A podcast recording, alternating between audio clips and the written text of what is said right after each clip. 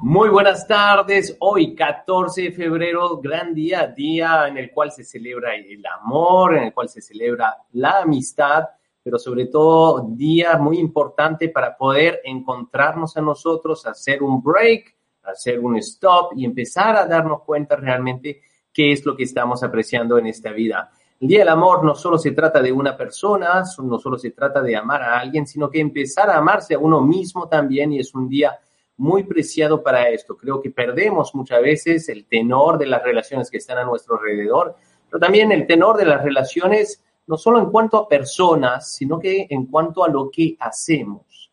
¿Estás tú enamorado de lo que estás haciendo? Es la pregunta que quiero responder con ustedes el día de hoy con un invitado especial, especialista en neurociencias aplicada al marketing, um, neurocoach profesional también. Él es CEO de la agencia Mars en Santiago de Chile y trabaja con múltiples tipos de clientes ayudándolos a que la gente se enamore de lo que hacen, que la gente se enamore de los productos, de los servicios, pero sobre todo de la experiencia eh, que viven con una marca. Así que, sin más decir, les invito todos a que podamos estar atentos a lo que nuestro invitado tiene por hacer y desde ya les pido que puedan poner en sus comentarios de dónde se, están conectando ustedes y cómo la están pasando en este Día eh, Internacional del Amor. Bienvenido, mi querido Miguel Ángel. Hola, ¿cómo estás? Feliz Día del Amor y de la Amistad. Igualmente, mi hermano, ¿cómo vas? ¿Cómo está todo por allá en Santiago? Eh, bien, sufriendo con mi equipo porque estamos eh, a puertas de, de mantenerlo de categoría o descender, pero son cosas que pasan, ¿no? Estamos ah, jugando un 14 de febrero, ¿no? El fútbol también es apasionante, mueve la pasión y una de las más grandes es el amor, el amor incondicional. Hablábamos, por ejemplo, de Alianza Lima, ¿no? Que por más que haya descendido, pues el amor del fan, ¿no? Del, eh, del hincha sigue ahí, sigue presente y no desvanece. Entonces, qué interesante esto, este Miguel Ángel. ¿Tú crees que el amor tiene que ver únicamente con los resultados o con las cosas que hacemos o es algo más profundo? No, no, o sea, las conexiones emocionales que sentimos hacia otra persona o eh, institución o cosa no dependen del resultado ni, ni, ni del contexto, dependen del nivel de compromiso que tenga con nosotros. O sea, imagínate, eh, yo soy hincha de Colo Colo, el equipo, no es por ser hincha, pero, pero históricamente el equipo más grande de Chile, el más popular en todos Ya colgó, ya la mitad de la gente cuando dijiste eso. Eh, el único equipo chileno que ha ganado la Copa Libertadores, por ejemplo, el año 91, eh, etcétera. Entonces, aunque descendiera, que, que, ojalá, quiero creer como hincha que no va a ocurrir, aunque descendiera, yo no me cambiaría de equipo porque mi equipo descendió. Eh, al contrario, estaría un poco, obviamente, decepcionado y enojado, pero aún así sería hincha del mismo equipo, a pesar de los resultados. De hecho, en los últimos dos años no hemos tenido buenos resultados y un periodo de tiempo de cinco años que no ganamos nada. Que, que no, dimos, imagínate, el equipo más grande de Chile en los cinco años dio jugo. O sea, eh, no, no logramos absolutamente nada y aún así ese tiempo, a pesar de que sufrimos mucho los hinchas de este equipo, nos mantuvimos siempre como hinchas. Así que eh, esto tiene que ver con las conexiones emocionales, con la historia, con los recuerdos, con los momentos vividos y no necesariamente del presente o de las actuaciones o de los resultados. El amor incondicional en las buenas y en las malas, ¿es correcto? ¿Qué es el amor este, Totalmente. a nivel de este, conexiones neuronales? ¿Cómo lo definirías tú? Mira, hay, dos cosas muy curiosas que tenemos que diferenciar en temas del amor. Está el enamoramiento, que es un eh, proceso biológico innato. De hecho, literalmente una persona puede estar enamorada de más de una persona al mismo tiempo, porque el enamoramiento tiene que ver con una reacción biológica. Tiene que ver con, por los hombres, normalmente por gusto, me gusta esa persona, la encuentro linda, me cae bien, o, o me parece simpática, y por el otro lado, el punto de vista de las mujeres, por otro tipo de condiciones eh, condiciones distintas un poco los hombres. Pero el enamoramiento tiene que ver con un, un involucramiento biológico, ¿no? El amor, por, por otro lado, tiene que ver con una reflexión racional que uno mantiene a lo largo del tiempo. Y lo más importante, y en el contexto del libro, que, que, es la entrevista que hoy día vamos a hablar, que se llama Emprender por Amor, que hoy, desde hoy día ya está disponible en Amazon para comprar, y espero, si Dios así lo permite, estar en distintas librerías a lo largo de Latinoamérica. Así que si alguien trabaja en una librería y está escuchando esto, Ahí, ahí después están mis redes sociales para que me puedan hablar. Eh, lo importante de esto, la abuelita, no sé si en, en otras partes de Latinoamérica eh, escuchaban este dicho, pero la abuelita decían, obras son amores, ¿no? Obras Es un dicho, son amores. son amores. Y, y lo importante de esto, y en el contexto del libro, y de cómo entiendo yo el amor, el amor no tiene que ver con un sentimiento, el amor tiene que ver con acciones, con hacer cosas, ¿sí? No con decir te amo, eh, sino con hacer acciones favorables hacia cierta persona. O sea, amar, por ejemplo, a nuestro cliente no es tener buenos sentimientos hacia nuestro cliente, sino hacer buenas acciones con nuestros clientes, ¿sí? Con Eh, los dos juntos, Sí, sí, con los dos juntos. Ah, ah, ah, Pero ahí, ahí- ahí también hay un punto que lo mismo que habíamos conversado en el principio, el amor incondicional. El amor incondicional no espera una respuesta desde el otro lado, sino que el amor incondicional puede ser unilateral. Yo amo a una persona y hago acciones positivas hacia ella, a pesar de que ella no las devuelva simplemente porque amo. ¿Sí? correcto. Por ende, no. Que eso, que es algo muy poderoso. Me, me parece genial. Entonces, eh, qué interesante porque vamos a entrar a hablar un poco más sobre tu libro, ¿no? Que nos cuentes un poquito este, de dónde nace y, y para qué eh, deberíamos leerlo. Am, pero también explicarle a las personas que para el cerebro en los estudios de neurociencia descubrimos que el amor no es más ¿no? que una enfermedad mental. porque De realmente hecho, amar, amar en el cerebro está, está igualado a, a jalar cocaína. o Es correcto. A, a ese, a ese nivel. Los niveles de hormonas que se liberan, que se liberan son. Sí, Sí. e- es, es, es un golpe de dopamina, serotonina, oxitocina y el cerebro está drogado. Y por eso, que no, no, toco en el, no lo toco en el libro porque no tiene que ver con, con relaciones amorosas, ¿no? Pero, Claro. pero aún así, eh, hace que nosotros, por ejemplo, por ejemplo, no veamos los errores del otro. Porque estamos tan enamorados y embobados y, y, y, y- literalmente somos más estúpidos. E- e- ese es el punto. O, o somos menos inteligentes, pa- para que no suene tan feo, y que no vemos los errores del resto, e- exacerbamos las características positivas, minimizamos las negativas, y después nos damos cuenta, es como, me casé con un estúpido, y es como, yo, él cambió, él no era así, es como, no, no, no, no, no, él siempre fue así. El tema es que estabas tan enamorada que no viste que él era así, que es Ni distinto. cuenta, ni cuenta. Entonces, como ahora bajó el nivel de amor, ¿no? El nivel de hormona, ahora te estás dando cuenta de detalles que antes dejabas pasar. Pero Pasa. siempre fue así. La gente normalmente no cambia. Normalmente no cambia. Hay, hay, hay momentos en que sí, hay contextos en sí. La diferencia es que nosotros comenzamos a ver cosas que antes no queríamos. En muchas veces, en muchas oportunidades, sobre, sobre todo al principio de un romance, uno está bastante intoxicado por, por esta sustancia que no te permiten razonar. Y después tus amigos te dicen, oye, pero no es para ti, lo que fuese, te enojas, te peleas con los amigos, te aísla de la gente que tú crees que es tóxica, pero te quieren ayudar.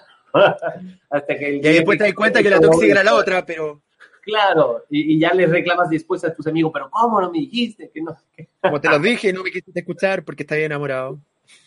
Es eso el amor, pero también es, es, es una emoción o un son- sentimiento, diría yo, indispensable para nuestro equilibrio en la vida, que tiene que ver eh, sobre el poder eh, reconocer la importancia de los demás en nuestra vida, poder valorar a aquellas personas que podemos no solo contemplar, pero para quienes podríamos hasta donar o dar nuestra vida si es que hiciera falta.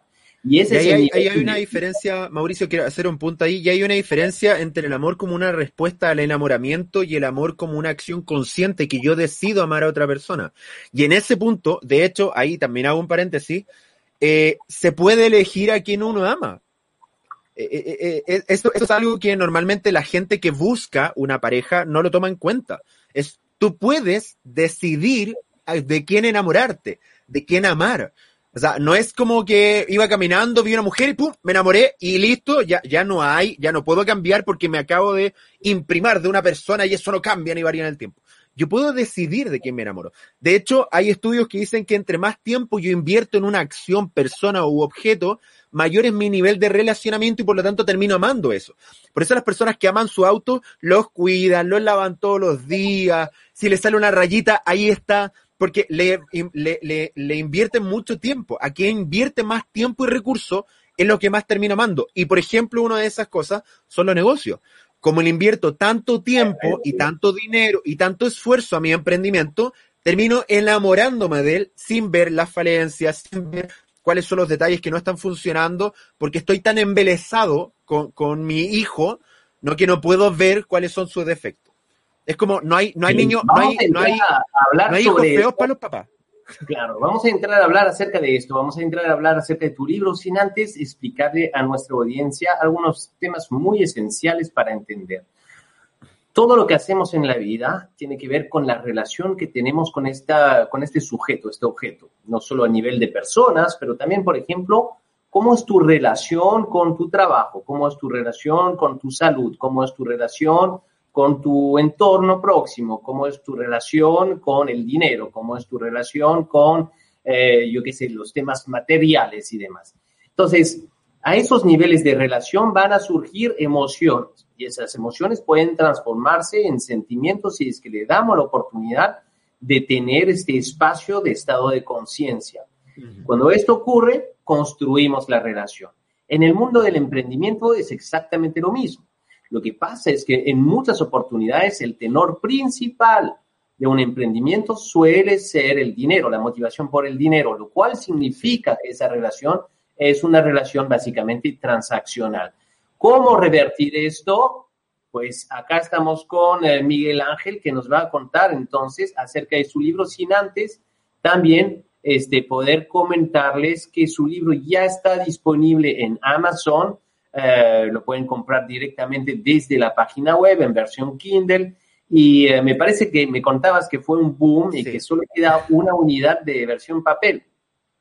Sí, de hecho, eh, estamos ya a puertas a un par de días que ya esté la versión impresa en, en Amazon. Para que persona, cualquier persona en cualquier país, evidentemente lo tengo impreso en Chile, eh, eh, en físico y cualquier persona a través de Amazon podría pedir el libro en físico en su domicilio a través de amazon.com. Excelente. Bueno, cuéntanos un poquito sobre cómo surge la idea de escribir este libro. Tú haces muchas investigaciones en términos generales. ¿Cómo fue el proceso para escribir el libro? De hecho, esto es muy divertido porque eh, el, eh, la punta de lanza, ¿no? Que provocó eh, esta, esta reflexión, ¿no? Y esta, y esta interiorización de ciertos conceptos que venía trabajando hace tiempo fue una conversación que tuve contigo. Hace mucho, en el año 2017, si me no equivoco, estamos en Lima, estamos en Asia, en una casa en Asia, eh, con un grupo de personas en el entrenamiento de, de, en el proceso de neurocoaching, ¿no? Y estamos en una entrevista contigo, Ricardo Fabri. Y recuerdo que te hice una pregunta de cómo, cómo lograr tener un emprendimiento exitoso, eh, entendiendo que un gran porcentaje de los emprendimientos en, el mundo fracasan. Entonces, ¿cómo revertir ¿no? las estadísticas de que el 90% de los emprendimientos fracasan antes del primer año, que del 10% restante solo el 10% sobrevive después de 5 años, que 8 de cada 10 productos lanzados por las nuevas empresas fracasan antes del primer año y ni siquiera obtiene un ROI, un retorno sobre la inversión? Entonces te hice una pregunta de cómo revertir eso y tu respuesta fue, eh, recuerdo, es emprender por amor o amar lo que haces, o, amar tu negocio. Y desde ahí en adelante fue que eh, el, concepto de emprender por amor tomó forma como concepto. Hace mucho tiempo venía dando la vuelta de, de, finalmente mi reflexión sobre los negocios y de cómo deberían funcionar los negocios en este nuevo contexto, negocios con empresas más conscientes, con marcas más, eh, con marcas que estén a un nivel de conciencia distinto a las que tenemos hoy día, a negocios que no solo estén enfocados en, generar dinero. De hecho, mi concepto y lo que yo planteo en este libro es que el dinero o, la rentabilidad o el retorno sobre mi inversión es el resultado, no, no es el fin. ¿no? No, no, es, no es lo que busco, es lo que obtengo. Y que por lo tanto ahí hablamos de distintos términos, hablamos del valor, el valor que yo entrego a mi cliente. Y ahí hablamos de amar y partimos por, ¿por qué, por qué amor? Porque es si yo amo a un cliente, eh, evidentemente no le estafo, no le miento, no lo cago, no, no le robo.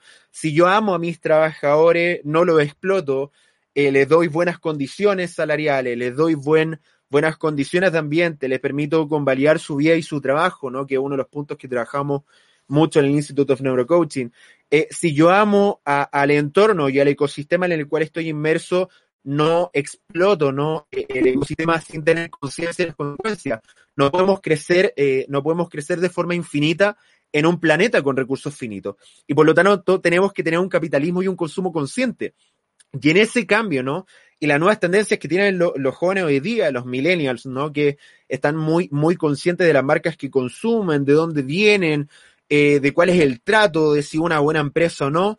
Ahí se reúnen, ¿no? Se refleja y lo que yo trato de hacer en, en Emprender por Amor es una reflexión consciente sobre cómo deberían ser los negocios en un ambiente tan competitivo como lo tenemos y cómo eh, ir en contra, ¿no? De la masa de él ir dinero, dinero, dinero, del ser casi un lobo Wall Street, de vender por vender, eh, ir un poco en contra, una contramoda, ¿no? De buscar tener un negocio que sea consciente, que sea sustentable, que sea sostenible, que respete a las personas, que respete al entorno, que respete la naturaleza y con eso crear un negocio que, insisto, sea algo más que ganar dinero, sino que sea un negocio de que beneficie a todos, de que todos podamos ganar y que el resultado de eso sea ganar dinero. Que lucrar por lo demás no es algo negativo, eh, sino que muy por el contrario es, eh, es algo que todos buscamos. Todos buscamos ganar dinero con algo que nos apasiona. Y eso, por si no lo saben, en concepto se llama lucro, no, lucrar.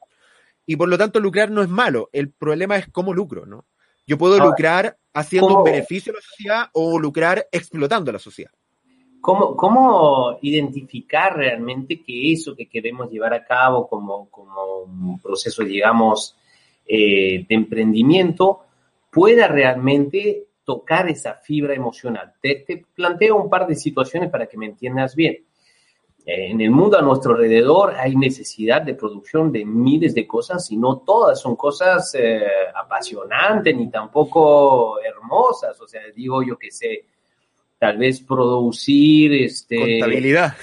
Bueno, contabilidad, por ejemplo, para ojo, mucha gente es enamorada de los números, pero producir, no sé, pues, mm, yo qué sé, cajitas o este mm, envase, por más que sea de vidrio, de plástico, lo que fuese, eh, son cosas necesarias, ¿no? Envoltorios, este, no necesariamente uno tiene que estar apasionado por esa producción o cómo lo, cómo lo sientes? ¿Se podría uno enamorar de, ese tipo de, digamos, de producto? al igual que como, como comenté en antes con temas de relación, ¿no? De que eh, uno puede enamorarse de cualquier persona y uno puede elegir de qué enamorarse, uno puede elegir eh, de qué vivir y, no tan solo eso, sino disfrutar y, amar lo que uno hace. Lo importante de esto es que lo hemos conversado y Mauricio yo creo que lo ha comentado un montón de veces. Tenemos que descubrir qué es lo que amamos, tenemos que descubrir lo que alguien está dispuesto a pagar y tenemos que descubrir lo que agradece la sociedad.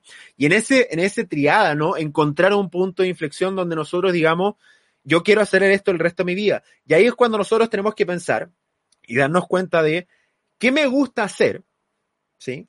y que estaría dispuesto incluso a no ganar dinero el resto de mi vida, pero lo volvería a hacer eternamente. A todo esto, Fernanda Molina, muchas gracias por tu apoyo, siempre apoyando ahí nuestra, nuestra amiga. Eh, un abrazo desde Santiago de Chile, un abrazo psicológico, dado la pandemia. Eh, entonces nosotros podemos enamorarnos o encontrar de qué enamorarnos eh, y disfrutar el proceso. Muchas veces tenemos que aprender a disfrutar el proceso. Todos queremos ser exitosos, todos queremos lograr la meta, pero no todos estamos dispuestos a sacrificarnos para lograr la meta. Una persona cuando compite, eh, por ejemplo, en la Olimpiada, y corre, no sé cuánto, 16 segundos, 17 segundos, el tipo se preparó 10 años de su vida para correr esos 16, esos, esos 16 segundos. El tema es que esos 10 años de su vida tenemos que también aprender a disfrutarlo. Tenemos que aprender a disfrutar el proceso. Es tan difícil eso porque, porque evidentemente el proceso no siempre es positivo. El proceso es de ida y venida, de subida y bajada, y tenemos que aprender a, a bailar con la fea. Es un concepto muy antiguo, ¿no? Que tenemos que aprender a disfrutar de las victorias y también de sufrir los éxitos, ¿no?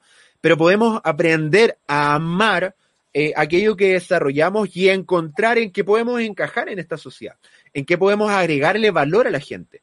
Y eso no necesariamente tiene que ser algo sexy o algo lleno de luces. Hay cosas, por ejemplo, o servicios que son bien quitados de bulla y que la gente no sabe que existen, pero están ahí y salvan vidas, ¿no?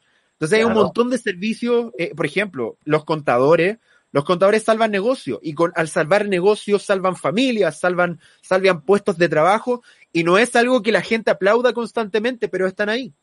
Y hay gente que se enamora de la contabilidad. Yo no entiendo, por ejemplo, personalmente, cómo alguien se enamora de la contabilidad. No, no es algo que, que yo diga, ¡yay! Me apasiona. Pero yo tengo amigos, por ejemplo, Diego Plaza, un gran amigo y mi contador, que ama la contabilidad. Llama a salvar negocios, llama a revertir situaciones, llama a resolver problemas con las instituciones públicas. Y yo le miro y no lo entiendo, pero veo su pasión y por lo tanto uno conecta emocionalmente con eso y estás dispuesto no tan solo a contratar el por, eh, eh, no tan solo contratarlo él y esto es súper importante, ¿no? No tan solo contratar el, lo que haces, sino el por qué haces lo que haces. El why do you do what you do, ¿sí? Entonces, a veces el propósito, ¿no? Viste que me lo aprendí de memoria, me, me recorrigieron chorrocientas veces, sí. Pero, pero uno tiene que aprender, ¿no? A, a finalmente a que el sentido y la conciencia del por qué hago lo que hago es mucho más importante de qué es lo que hago. Y cuando conecto... componentes esenciales según tú. Yo tengo muchos clientes que nos escriben al Institute of Neurocoaching para trabajar con ellos, justamente esta declaración de propósito, lo que es el endomarketing, empezar a cultivar las relaciones con los colaboradores, eh, digamos, construyendo los aspectos de reputación de la empresa y entendiendo hoy que ese nivel de reputación tiene que ver definitivamente con eh, el modo de conexión que nosotros tenemos, ¿no? Entonces, ¿cómo poder empezar a, desarrollar esa tarea, Miguel Ángel? ¿Cómo conectar con esos propósitos o ayudar a las organizaciones o a los emprendedores a identificar ese propósito? Sí, mira, piensa, yo siempre hago esta pregunta a los emprendedores, ¿por qué emprendiste en lo que emprendiste, no? ¿Por qué haces lo que haces? Eh, esto es tremendamente importante porque si tú no lo sabías responder, yo digo, ¿por qué hacen empanadas? No sé, no sé si todos los países hacen empanadas, pero en Chile es muy común empanadas. La sopaipilla sé que no lo conocen mucho, pero las empanadas normalmente están presentes en todo, toda Latinoamérica. Sí, todos tenemos nuestras propias versiones. ¿Por qué haces empanadas y no haces otra cosa? ¿Sí? ¿Por, ¿Por, qué haces lo que haces y no te estás dedicando a otra cosa? Y cuando cuando empiezo a hacer una interiorización de lo que estoy haciendo y una reflexión consciente de por qué hago lo que hago, son cosas que los emprendedores no se preguntan. No nunca nos damos el espacio y la pausa para reflexionar por qué hago lo que hago y por qué lo hago de la manera en lo que hago. ¿sí? Entonces ahí es cuando nosotros tenemos que dar un espacio y reflexionar, ¿no? ¿Qué quiero hacer con mi vida?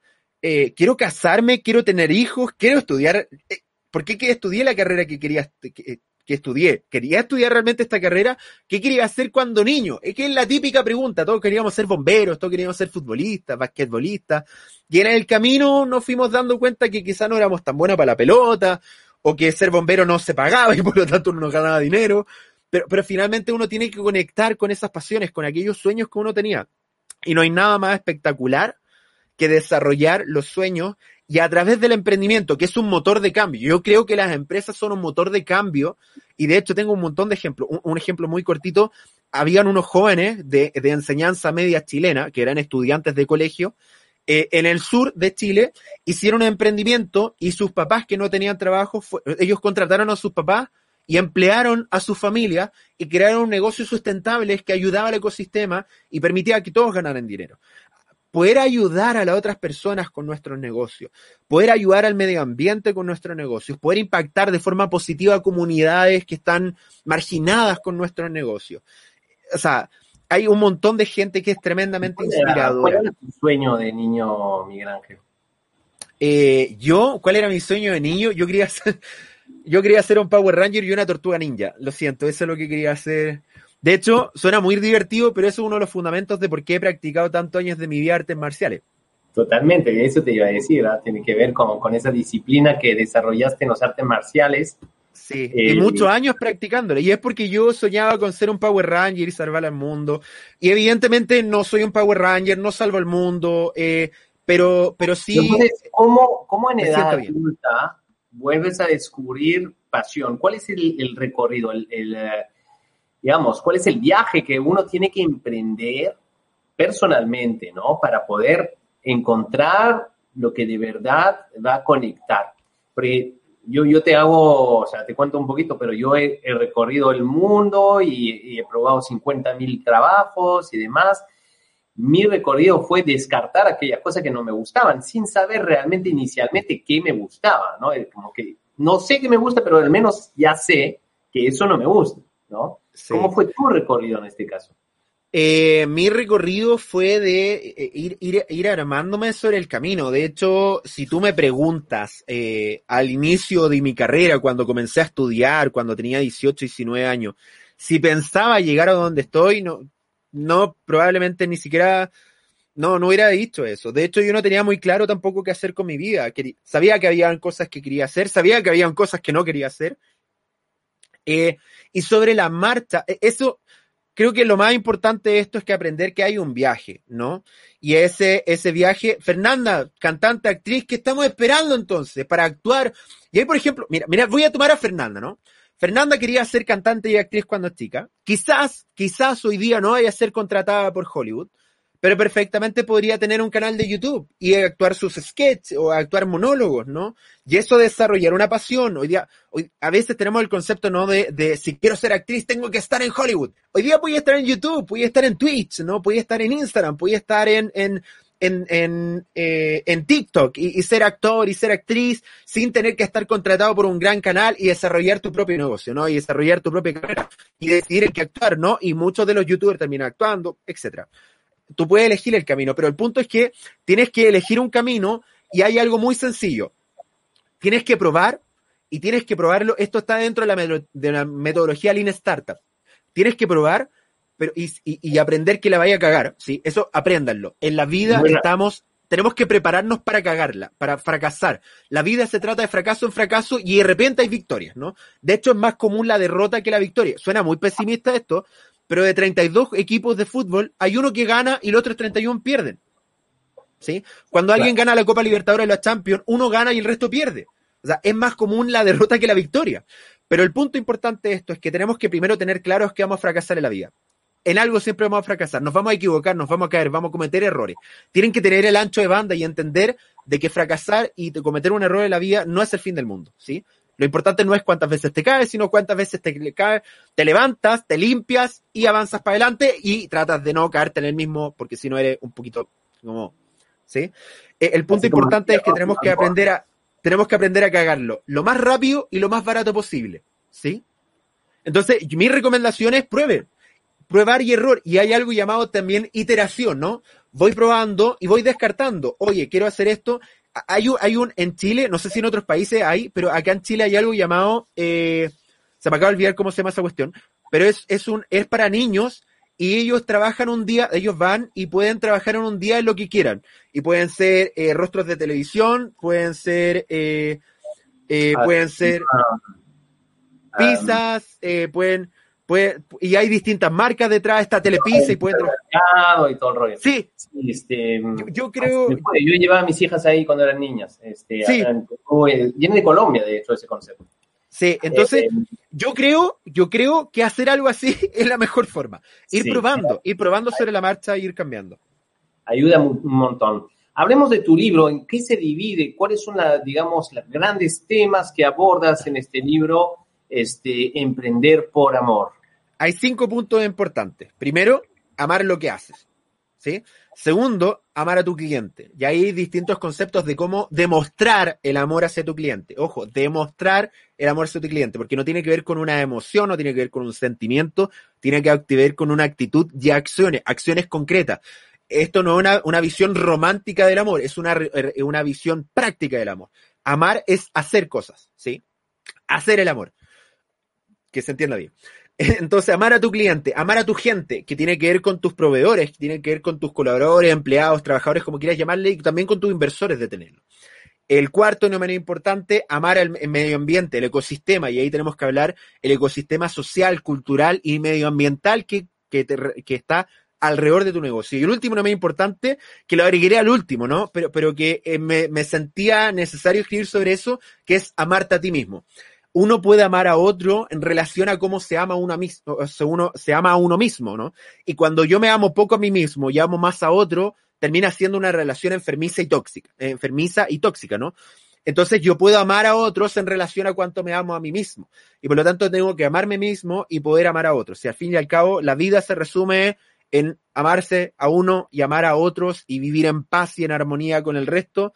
Y eso es un poco lo que recojo en el libro, aplicado al mundo de los negocios, con, eh, eh, con visiones prácticas de cómo aplicarlos y de qué hacer y qué no hacer desde una visión más ética, ¿no? Eh, sobre hacer los negocios, pero esa es mi idea, eh, que ustedes reflexionen sobre la forma de hacer negocios en Latinoamérica y el mundo y que piensen de cómo hacer negocios que sean sustentables y sostenibles a lo largo del tiempo para las nuevas generaciones, para que no, para que nuestros hijos puedan heredar un, una mejor sociedad a través de los negocios. Excelente, Miguel Ángel. Miguel Ángel, vas a hacer un one man Kitsania, perdón, aquí está. Williams me acaba de decir Kitsania. En Chile se llama Kitsania. Muy bien, gracias, ah, Williams. Muchísimas gracias, Williams. Oye, todo esto, Manuel, Manuel Pacheco, un gran cliente, un abrazo hermoso a la ciudad, a la perla del norte de Antofagasta, que, ahí nos está viendo. Hermoso Antofagasta, Antofagasta. Tuve la oportunidad de estar por allá también con los jóvenes emprendedores. Miguel Ángel, vas a hacer un one man show en un ratito, ¿no? ¿Dónde te buscamos? Sí, en uno, en un par de minutos más voy a salir en vivo a, través de Neuromars, arroba Neuromars en Facebook y en, Instagram. Vamos a estar reflexionando sobre el libro con una, con una visión un poquito menos, eh, menos correcta, como acá, que acá nos contuvimos porque estamos con el público Mauricio. Ahí no, es mi público y me voy a soltar un poquito más y vamos a trolear a algunos, algunos empresarios que están dando vuelta por ahí. Fantástico. Miguel Ángel, agradecerte un montón por este contar no solo con, eh, con este tiempo acá en, nuestras redes, tanto en Facebook como en este, eh, ¿dónde estamos? En LinkedIn. En LinkedIn y en YouTube. ¿no? Las tres redes a la vez, eh, sino que también agradecerte por invitarme en el prólogo del libro, que ha sido para mí realmente muy, diría yo, muy importante y muy, eh, me he sentido muy agradecido por la confianza que me brindaste ahí. Así que también van a encontrar esas palabras eh, dentro del libro que las oriento justamente a lo que estamos conversando hoy, que es la fibra, digamos, emocional que debemos tener con todo lo que hacemos en la vida, no únicamente con eh, nuestras relaciones, sino que también con el hacer, el ser en el hacer. Yo te quiero dar las gracias a ti, porque de hecho tú eres uno de los motivadores de escribir el libro, uno de los motivadores de cómo nació el concepto, así que, y por la influencia positiva que he tenido en mi vida, y sé que la vida muchas personas a lo, largo, de Latinoamérica, gracias por prestarme este espacio para que la gente conozca mi libro, puede buscarlo Emprender por Amor, mi, Emprender por Amor, me salió como puertorriqueño, Emprender por Amor, eh, Miguel Ángel Ruiz en Amazon. Ya lo puede comprar desde ahora, así que los invito a todos, por favor, los seguidores de Mauricio que puedan adquirir mi libro. Eh, si quieren el libro físico y alguna vez paso por sus países, ahí también se los se los voy ahí. Cuando podamos viajar a otros países y hacer charla a lo largo de Latinoamérica, eh, ahí se los voy a hacer con dedicatoria. Así que un abrazo a toda la gente. Muchas gracias. Nos vemos. Y recuerden que voy a estar ahora en unos minutitos más ya cambiándome de lugar en arroba neuromars en Facebook y en Instagram. Voy a estar en Facebook, en Facebook Live y en Instagram Live y voy a pegarme un monólogo más, más estilo descarnado, ¿no? Buenísimo, mi hermano. Bueno, ahí estaremos todos, nos movemos todos contigo. Te mandamos un fuerte abrazo a la distancia, muchos éxitos eh, para tu libro Emprender por Amor, eh, por Amor, eh, ya disponible en Amazon. No dejen de comprarlo, contribuir. Son este, desde estudios, percepciones, experiencia y sobre todo grandes lecciones de manera práctica a llevar a cabo en tu modo de emprender, de entender realmente cómo hacer que esto sea exitoso desde nunca tirar la toalla. Un fuerte abrazo, mi hermano, y a todos ustedes. Feliz día del amor, pásenlo muy bonito. Como, como hacen los coreanos, ¿no? Feliz día del amor, ¿cómo, hacen esa cosita? Ya. TikTok, eso es TikTok. No, no es poner. No, eso, hacen en TikTok. Emprender por este amor. Nos vemos. Chao, chao. Chao, chao.